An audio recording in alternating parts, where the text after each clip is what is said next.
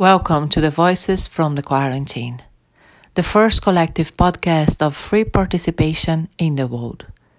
This is an open call for your voice, an invitation to an artistic and human project. We want to listen of how you are experiencing the lockdown. We want to listen to your fears, hopes, feelings and thoughts, your stories, anything you want to share related to this strange moment we are all going through together.